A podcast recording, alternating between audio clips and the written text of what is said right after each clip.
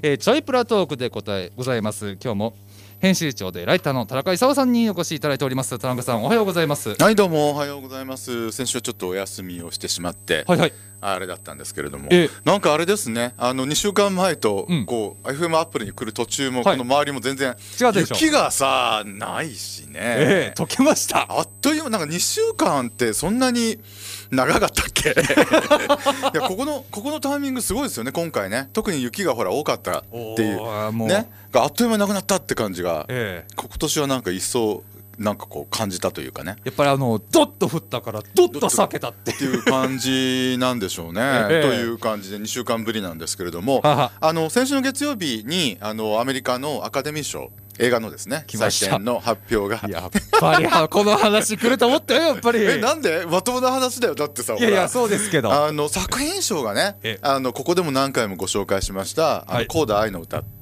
いうね、あの聴覚障害のあの家族で一人だけ健常な女の子がいてっていうね、はい。あの非常に感動もしくは、まあ、ちょっと笑えるシーンもいっぱい、うん。下ネタで笑えるんだけどねあの映画は。ね、あのここでもちょっとお話したかもしれないですけど、はい。えでもう全然あの私が見た時ね業務支社で見た時は、うん。まあ、そのいい映画だっていうのもあったしアカデミー賞の候補にはなってるっていうのもあったんですけれども、はい。通るとは思わなかったねそんな下馬評が全然なかったのよ。どんどんその後、ええ。あのいろんなあのその、えっと、俳優協会賞とか賞をどんどん取っていってどんどんあそうそうそうコーダがあこれもう絶対コーダ来るんじゃねえのって話に直前になってて、ええ。ほんだら本蓋を開けたら本番で本当にあのコーダが取ったっていうね。なるほど。ノリに乗ってまくって取ってったっていう感じですかね。でね。でうんあのまあ対抗馬であったのがあのネットフリックスの映画のパワーオブザドッグっていうね。えあの映画だった。これはあのジェーン・カンピオンっていうあの女性の監督さんが、うん。あの監督賞を取ったんですよね。えうん。作品賞はだからあの取れなかったという形で、ちょっとねあのこっちはシリアスなドラマだったり、まあ、ここだけでちょっとしたネタバレなんですけれど、ええ。あのまあ、あのカーボーイが出てくるような西部時代の話なんだけどゲイなんですよ主人公は。えええええでゲイのカーボーイも乗ってね、うん。なんかねやっぱねアメリカではアメリカでなくてもそうなんだろうけど、まあ、抵抗感がある人がいるんだろうね一部ね。えってことは前もあったってことですか？昔だから同じように監督賞は取って作品賞取れなかったっていう映画に「ブロックバックマウンテン」っていう映画があって、はい。これアン・リーっていうあの台湾の監督だけど中身はあのアメリカがあの舞台のね、ええ。西部劇であのあのそのカウボーイなんだけれども、はい。あのまあゲイっていうか一晩のそのそういう関係を結んだ男2人のその後の人生っていう、大好きな映画なんですが、はいがあのアン・リーは監督賞は取ったんだけど、うん。作品賞は取れなかったっていうのがあってえなんかね繰り返しみたいな感じもしなくもないはあ、まあなるほど。で逆にコーダの方はほら言ってみればみ万人が好むようなテーマでもあるし、あと多分あの今回、まあ、注目されてたあの助演男優賞をあのコーダの方が取ってるんですが、はい。あのその聴覚障害の役をやった人が本当に皆さんあの聴覚障害なんですよ。ああなるほど。のそうそうそうそう。あのマーリー・マトリンっていうお母さん役やった女優さんもはあの昔ここでも何回も見ましたけど「愛は静けさの中に」という映画でアカデミーの主演女優賞を取ってる方なんですけど、はい。本当に彼女もあの耳も聞こえない人なんですよね。うん。だからそういうそのそれねあれほらフランス映画の「エール」っていう映画のリメイクなんですけどね、うんうんフランス映画の方はあの健常者の方が聴覚障害の役をやってるんですけど、はい。え今回アメリカ版の方は本当にあのその障害者の方がその役をやったっていうところも多分これ評価のポイントになってるんだなというふうには思いますね。え。なるほど。うん、だそこそれもあってね今回あのそのコーダが作品賞だなというところだったりします。あとまあドライブ・マイ・カーがねええ。予想通り国際長編映画賞を受賞しま受したね。賞して、まああのーまあ、これも下馬評通りといえば下馬評通りなので、で、まあ、13年ぶりに日本の映画があの国際長編映画賞を取ったと。前がほら「あの送り人」送り人。うん。滝田洋次郎監督のね「おきゅ送り人」っていう映画が撮ったんですけど、うん。であの時はもう本当嬉しかったんですけど、うん。まあどうでもいいんですけどねファンファンとしてね。ただあの時より今回の方がなんか当然かなっていう感じが強い。あー。であの時はなんかねあのいやその送り人を腐すわけじゃないんですけど、ええ。ですごいいい映画だとあの業務者で見た時も思ったし、はい。そういうふうに言ってるんですけど、えただあのそのアカデミー賞のその昔外国映画賞って言った今は国際長編映画賞ですけど、を取るほどかなっていうと上から目線で申し訳ないんですが、ええ。そこまでじゃないんじゃないかなって思ったりもしたんですよ。うん。でただほらあのあれって納棺師要するにそのご遺体をはい。棺に収める、うん。あのお仕事の人の話じゃええ。ないですか。ええうん。であの所作をこういうふうにね細かくこう映像で描いていくっていうところが、すごいやっぱなんていうかな日本的っていうかエクセントリックっていうか。うん。にあの海外のその審査員の方ね、うん。アカデミーの会員の方はそう思ったんじゃないかなと思ってうん。その辺が強かったのかなっていう気もしなくもないんですけどなるほど。今回の「ドライブ・のマイ・カー」はそんなその日本的要素なんて全然実は逆になくて、うんむしろまあ洋画化っていうような設定なり展開なりなので、うんあの本当に、まあ、ある意味その映画の力で撮れたっうんていうショーじゃないかなというふうに思って嬉しく思ってたりするんですけどね。さすがになんかねやっぱねフェイスブックでさ、ええあのそのドライブ・マイ・カーが撮ったらやっぱ見たいえみみ見ようかなっていう人が増えてくるわけですよ。まあそうですよねだって。いやだけどだだけど、うん。一方ではいやまあそのまあ見た人が、うん。なんかいや俺見たけどさあんまり面白くなかったよって いう人も湧いて出てきてる湧いて出てくるって言ったら失礼なんだけど。まあまあいろんなあのお声はそれはもちろんありますよね。ね。ええいやだけど出てきちゃいますよそりゃ。いやだけどさやっぱちょっとこういうのはね、あの解説付きでねやらなきゃまずいのかなっていう気がしますよね。うん。ちゃんとだからあのなんていうのかな。あのやっぱりねあのご覧になった方と話をしてても、うん。いまいち理解がここ分かってないんだっていう話が。でそのら例えばラストのところがあのええ。赤ビラでほらあのロケをしたっていうね、北海道のシーンがラスト近くにあってそこがものすごく重要なんですけど、えそこの会話が分かってないと、うん。オチがないよねそれってってことになっちゃうじゃないっていうようなこともあったりしてですね、えはい。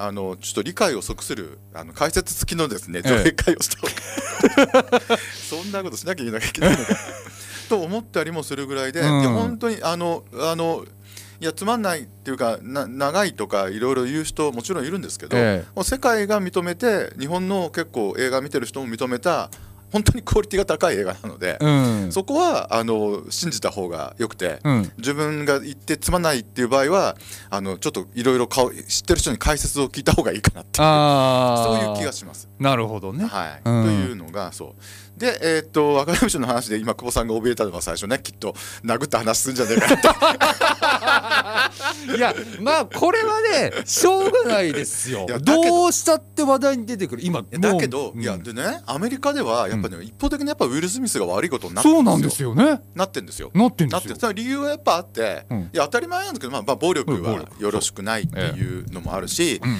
あとそのしかし、まあ、その要するにそのセレモニーの進行をまあ妨害したってことになるわけで、うん。それもまあよろしくないし、で何よりもなんかねもう一つねあの私がそのそういうふうなことをいろいろ言ってる人がいてあそうかなと思ったのがあのーなんていうのかなその過剰な男性性っていうようないう言い方をするんですけれども要するにその俺の女に手を出すな俺の女に何すんねんとうん。いう、僕なんかは非常に分かりやすい昭和的感覚ですね。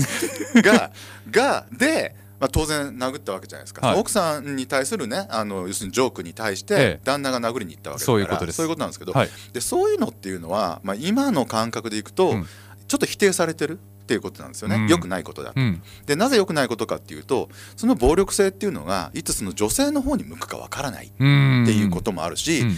その女性自身がじゃあどう考えてるんだと、う。ん。要するに男性が殴りに行くのはそれは女性のためなのかって言ったらそうじゃないだろう、お前のメンツのためだろうっていうね話にしかならないわけで、え本当に奥さんのこと考えてるのかっていうことも疑問になるわけですよ。えうん。っていうことでそういう意味も含めてあのウィル・スミスは、まあ、結局だからアカデミー協会を辞めましたよね。あの自分自らね。はい。で処分的なものはまだ出てないとは思うんですけれど、うんまあ、基本的にはそれで、まあ、お終わりになるかもしれない。あのアカデミー賞はだ主演男優賞取ってるんですからね。そうなんですよねアカデミー賞の剥奪ということは多分ないんじゃないかなうんっていうような、うん。あの感じはしますけどうね。ん。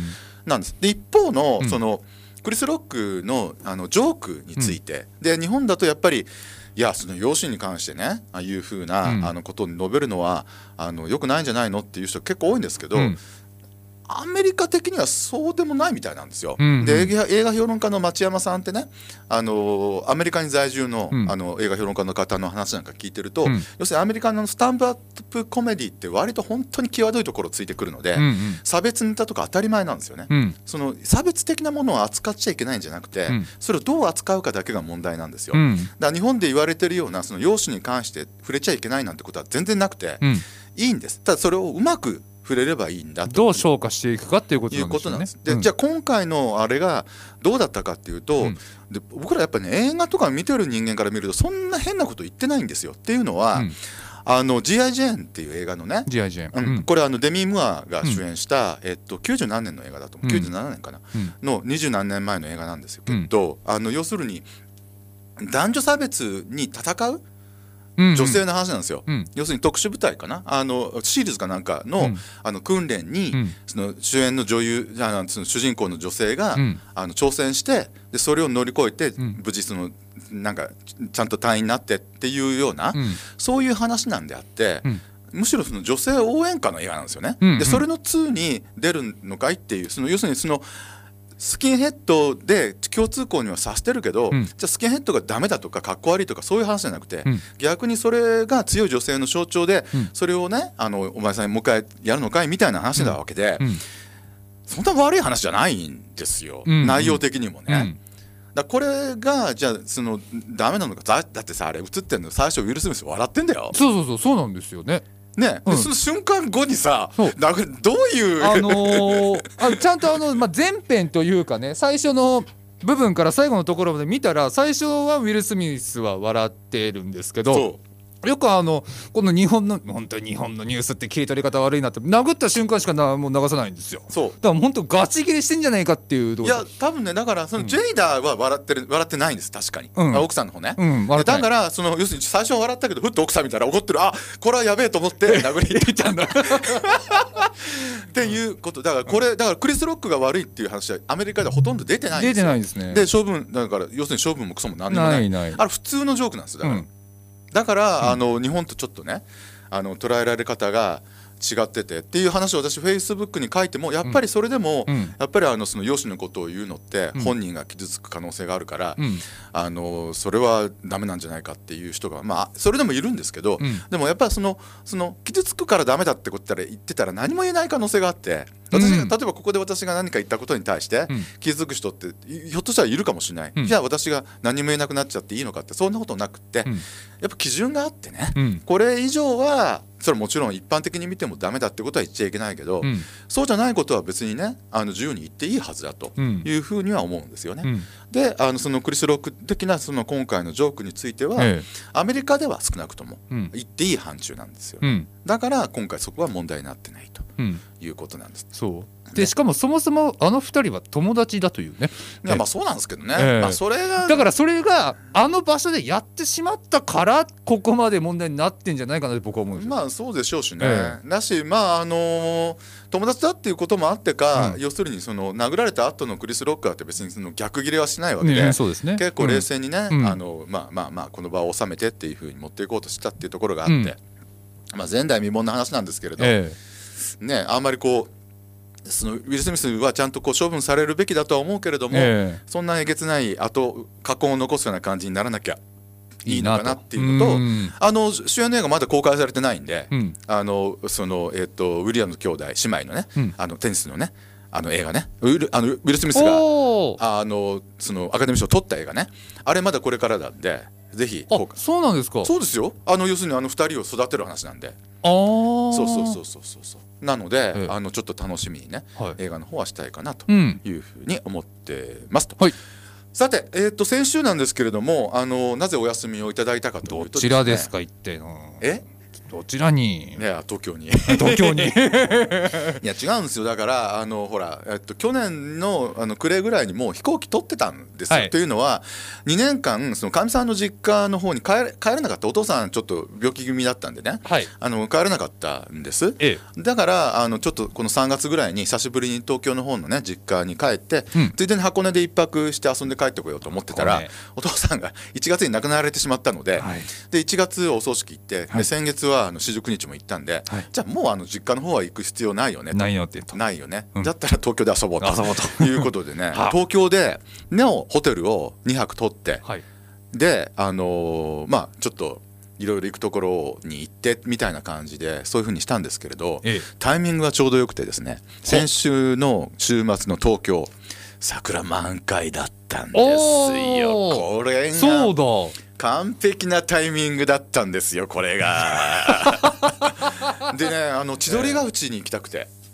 千鳥ヶ淵ってわかります？千鳥ヶ淵。あの皇居のねお堀端の。ああれ千鳥ヶ淵って言うんですか？いやいやぜ全部が全部じゃないですよ。あのあそこ、えっと武道館のあたりわかります？日本武道館ですよ。あの玉ねぎですよ玉ねぎ。玉ねぎね？た高さん玉ねぎってわかるの？玉ねぎって言ってわかる？いやわかんないほらほら歌的歌あの歌的にはほら全然若いからさ。ね俺たちとは感覚違うから 玉ねぎのとこのね、はい。あのふ付近が千鳥ヶ淵っていうその要するにお堀のそこの部分はそう呼ぶんだけど、えその両両脇にねその堀の両脇に、うん。あの桜がこうあって、わー。ってさだからこのなんかねあのピンクのベルトみたいに見える遠くからおーなるほど。これが見たくてうん。見に行ったりしたんですけれどもね、でえとかあの渋谷にうん。あのかみさんのいいずーっと行ってるその要するに美容室があ美って。容室でしたっけ？そうそう。ええ俺も来てもらったんだよ今回。おお そうなんですか。今同じお店で。同じお店で。とかね。でその合間にだから飯もう今回うちはもう食べることがメインですから、えあのいろんなお店に行くみたいな形だったんですけれども、まずねホテルがねあのどこに泊まったかというとあのザ・ゲートホテル東京っていうねお。ザ・ゲートホテル東京っていうのがあって、えここれがねどこにあるかって有楽町にあるんですけれど、有楽で有楽町あたりって実はあのずっとあのお東京で働いてる時のねええ。あのオフィスって基本的には銀座にあったんでえは有楽町界隈っていうのはまあなんか庭みたいなもんですよなるほどなるほど。あのマリオンっていうねあのでっかい建物銀座マリオンがンってあって銀座マリオンあるじゃないですか、ええ有楽町マリオンね、はい。あれがある。その目の前に今そのゲートホテルってできてるわけですよ。ほう。あるんですよ、ええ。だ要するにもうすきや橋交差点っていうね交差点があるんですけどそこのほんと近く、うん。マリオンがもう窓目の前に見えるところにはい。ホテルが建ってて、うん。そこに今回2泊したんですよ、はい。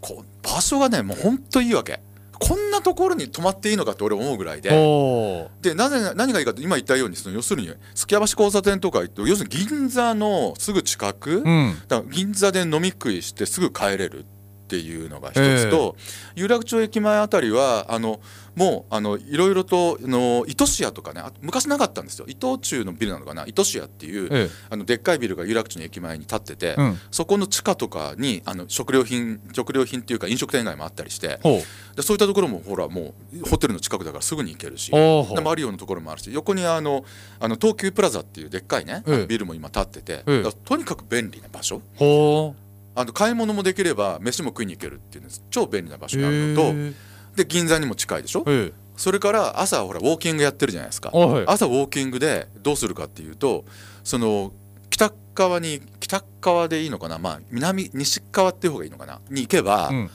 お堀だしその横は日比谷公園なんですよ。いや最高じゃないですか。すっごいいい場所ですよ。めっちゃめちゃいい場所ですね。めちゃめちゃいい場所ですよ。でそんなにめちゃめちゃ高くない？あのすぐ近くに帝国ホテルとかあるかあらは。帝国なんか泊まったらそれは高いんだろうけど。ああそこらへんか。うんうん帝国ホテルよりもだからええ有楽町の駅に近い方なんですけどね、ええ。もちろん。だけどえっとねえっと2人でねちょっといいい部屋で、うん。ちょっとだけいい部屋だよ、うん。で、えっと2人でツインで2泊して5万2千円だから1泊で2万6千円、うん。でそれ1人頭にしたら1万3今さ千円。ねうん。1人1泊1万3千円なら別に高くないと思わない、うか朝,、まあ。うん朝より全然もちろんあの泊まりだけなんですけど、うん。でちょっと普通よりも若干いい部屋にしてるから、うん。部屋広いしさ、あのー洗面台が2ボールって要するにその2つあるわけ。だ2人で泊まりに行ったらじゃあ朝混まないいっすよ。え？朝は混ま ない。かだすんごいね居心地いいのよ居居心地はいいわ、ええ。場所はいいわ最高ですね。そんなに高くないわ。最高だ。っていうこれね私ねだから札幌から東京に遊びに行く人え。におすすめですよ。だって有楽町だってねほんとどこに行くのも便利ですようーんなあどこに何線になるんですか有楽町だからさいや JR だったらあの、え要するに山手線のね有楽町からだけど、だってすぐ有楽町の有楽町線の有楽町もあるし、えあの半蔵門線だってすぐ近くにあるし、丸の内線だってだからもうめっちゃくちゃ何でも乗れるのね。すぐだ銀座線だってちょっと歩きゃすぐだし、なあもうね。すごいな。4丁目の交差点の方がすぐですからね、えだめっちゃくちゃどどこに行くにも便利だわ、ええ。あの場所は最高だわ、はい。眺めもいいわ。ここれね私おすすめです。なるほど。ということで。で、えっと何を食べたかっていうので今回ねえそこですな。メインイベントは、メインイベント。メメインイベントは、うん。あの初日のね土曜日の昼にもう飛行飛行場からいきなりそこ行ったんですけど、え人形町にですね、ええ。あのっていう喜ぶっていう字の昔の字ですからあの7を3つ書くってわかります？漢字の漢字の7をね、はいはい。あの3つ書くってね、三つ書いてね。うん。はいはいっていうあのあの木寿司それので寿司って書くえ木寿司っていうあのお寿司屋さんがはい。人形町っていう町にねあるんですよ。人形町って町は割とあの繊維問屋さんとかすごく多いうん。町なんですけれどもそこに古い建物大正12年創業。うわ100年ぐらい経つっていうね、え建物もそうだと思うんですけど、でもう超江江戸前握りのね名店があってですね、でここにまあかみさんが行きたい行きたいと前から言ってましてですね、はで予約をして、はあ。で行ったんですよ、えほんで、えっとおまかせ握り1万2000円っていうやつをえあの食べたんですけど、はい。ほんとねあのもう仕事をした江戸前のね握り寿司で、え。で名物がねこう車エビでね北海道と違うのってほら東京ってエビって湯がいてくる蒸しエビですもんね。そうそう、でそのエビ車エビなんですけどね、はい。の下におぼろが引いたんですよね。これたた、うん、あの見た目は分かんないんだけど、えその要するにシャリとそのネタの間にわさびだけじゃなくておぼろ？おぼろってだから要するにそのエビで作ったなんちょっと甘い伝文みたいなやつね。えほうほう。が入ってて、ええ。だそれがねアクセントになってて、えエビめちゃめちゃうまいんですよ。まずね。まずね。だ他のものはうまいんですけど、うんであのー追加でねさらにうん。江戸前に行ったら食べなきゃいけないっていうのが煮ハマグリ。ハマグリなんです似てるハマグリ。煮ハハママグリグリ。煮ハマグリなんですよ、これねハマグリのをなんかでっかいですよ。やっぱでっかいハマグリを、まあちょっとあの火を通してあって最後にはい。あの、つめつめのね甘いあのねたタレをつけてえう乗っかって食べるんですけど、えはい。むちゃくちゃうまいです。このハマグリの味がねじわっとこうしてこれ江戸前のネタなんですよ。これはもうあのハマグリってやつだね。はあはあの札幌でも置いてあるあの江戸前のお寿司屋さんだ例えば寿司膳さんなんか置いてますけどえええ置いてあるんですか？あのいや必ずねあると思いますよ。あのね売り切れてるかもしれないけど。ああ用意はされてるってことですね、あのーあれ大丸の上のさ寿司膳さんなんかでもうん。よく食べましたよ、あただしそうですか。ただしただし。高い まあまあまああのそれは。ね大丸の上のね寿司膳あ寿司膳さんって、はい。あのーまあ、大丸の上だからかと思うんですけど、ええ。一貫ごと全部ねレシートに出てくるのよ。いくらかって。ああのお好みで食べても、あえ。ほんで、うん。えっとね見てみたら、うん。多分ね煮ハマグリはね、うん。い一貫だよ、うん。1500円か2000円ぐらいすんだよすげえ高い。ほんでだ多分ねここのあの木寿司さんでも、うん。多分すげえ高かったと思うんだけど 別にだから1万2000円の別に頼んでんだよ。ああそっかそっか。ともう一つ別に頼んで絶品だったのがですね、え鳥貝。鳥鳥貝って普通やっぱあの握りの中でも入ってくるじゃないですか、はい。で結構なんか薄めでねこう割とこう乾燥乾燥したって言ったら変な言い方だな。まあな結構火が通ってて干からびた感じで出てくるようなイメージが若干あるんですけど、はい。ここのねあのその木寿司さんの鳥貝は、うん。あのほとんど生で仕入れたやつをほとんど火を通さずに出してくるんでほこんな生っぽいあの肉厚のうはい。鳥貝食ったことがないっていう鳥貝が食べれます。絶品ですね鳥貝は。本当に。という。